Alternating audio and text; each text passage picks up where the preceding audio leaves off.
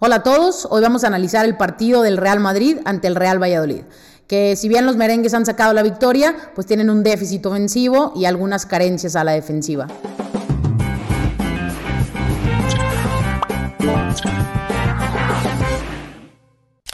Pues fue un partido igualado, yo creo que hubo ocasiones para ambos equipos, eh, pero también creo que fueron mucho más claras para el Valladolid, por ahí fueron un par de ocasiones donde si no hubiera sido por Courtois, que estuvo gigantesco, el Valladolid hubiera metido uno o incluso dos goles en el partido. La realidad es que los pucelanos estuvieron presionando muy alto todo el partido, fueron atrevidos, eh, protegieron muy bien el carril central del, Real Madrid, del que vamos a hablar más adelante. Eh, en la parte defensiva, pues los penalizó el balón parado Incluso antes del gol de Casemiro, que llega por esa vía, ya había tenido el, Real Madrid dos ocasiones claras de, del mismo brasileño. Eh, pero bueno, vamos a empezar eh, con el acomodo táctico de los dos equipos. El Madrid empezó con un 4-3-3, el Valladolid con un 4-4-2. Casemiro empezó jugando eh, un poco más atrasado entre los centrales, Tony Cross un poco más lateralizado. En el acomodo de los espacios, pues Vinicius por la banda izquierda, en el carril más abierto, junto con Mendy, que también juega por el lado izquierdo,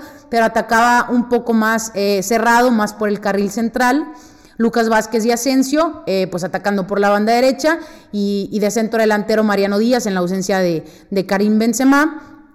Y pues hay que decir que, que el Real Madrid eh, la realidad es que gestiona bien el ataque de los espacios cuando enfrenta equipos que, lo presionan muy alto y quieren ir a robarle el balón. En este caso, el Valladolid fue uno de esos equipos y el Real Madrid construye mejor la ofensiva de esa manera porque tiene a Modric y a Tony Cross por, delante de la línea eh, de medio, Casemiro en ocasiones el suma al ataque y de ahí los tres pues parten para, para construir y distribuir el ataque del Real Madrid hacia los, los laterales. El tema con la ofensiva del Real Madrid es que cuando llega a tres cuartos de cancha y tiene que profundizar por el centro porque no hay opción en la banda, ahí es donde, donde se le estupe un poco y pues más en partidos como el de ayer, que es Mendy el que entraba por, por el carril central, ¿no? Y, que no es un jugador eh, de, perfil, de perfil ofensivo. En ocasiones también Casemiro era el que entraba por esa, por esa línea central y Casemiro pues no es un jugador habilidoso que pueda desenvolverse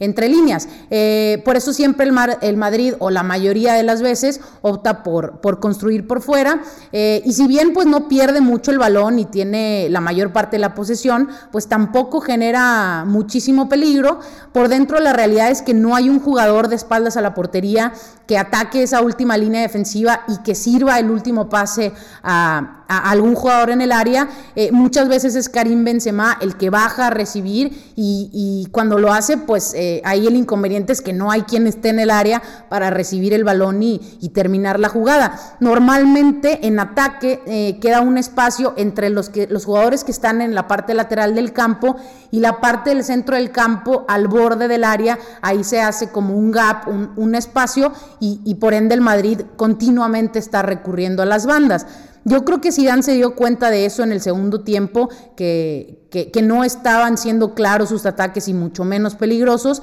Cambia de esquema en los últimos minutos, pasa de un 4-3-3 a un 3-4-2-1, se queda con tres centrales, eh, protegiendo por ahí la parte defensiva. Tony Cross y, Luka Modric ya se plantan en, el centro del campo, que es a, lo que están acostumbrados. Salen Vinicius y Asensio, que es cuando entran eh, Isco Román Alarcón y, y Sergio Arribas y yo creo que hay un poco más de amenaza al interior porque se posicionan por atrás del delantero, que en ese momento era Hugo Duro que entró por, por Mariano, y, un, parado táctico como eso lo que implica es que, si el delantero se fija bien eh, eh, entre los centrales y los centros, eh, en este caso Isco y, y Arribas, se, posicionan bien y ocupan ese carril central, pues tienes opciones de jugar ya sea por dentro con esa presencia o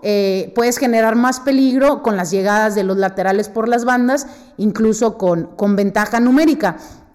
Eh, pasando un poquito a la parte defensiva del Madrid, yo creo que el Madrid, eh, en el momento en el que los equipos salen corto desde el portero, no tiene problema para defender porque se lanzan a la, presión, eh, pero al momento de defender en propio campo, ya más cerca de la línea de Courtois, juntan las líneas, esperan mucho al rival e incluso dejan que, le circulen el, balón a Merced. Creo que le falta escoger mejor al Madrid ese timing de cuándo debe de ser agresivo e ir a robar el balón y no esperar tanto al, al rival. Em, como les comentaba, creo que fue un partido muy igualado. El Valladolid, tuvo, pues, tuvo su, par, su, par, de oportunidades, no las pudo concretar. Insisto, Courtois estuvo gigantesco y, y, en defensa, pues fallaron en esa jugada balón parado donde Casemiro hace el 1 por 0. Eh, y por otro lado, el Real Madrid, insisto, tuvo esa posesión del, balón, incluso circuló muy bien la pelota durante algunos lapsos del partido,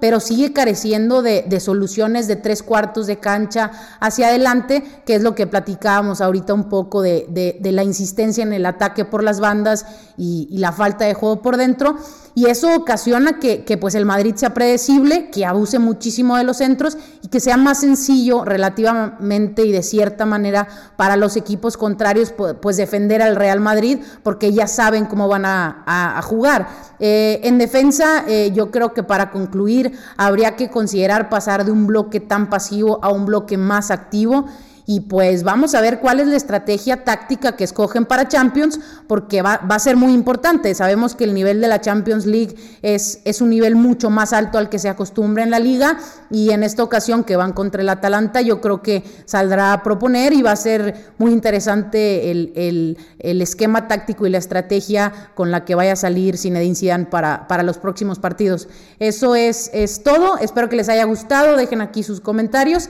y nos vemos en el siguiente.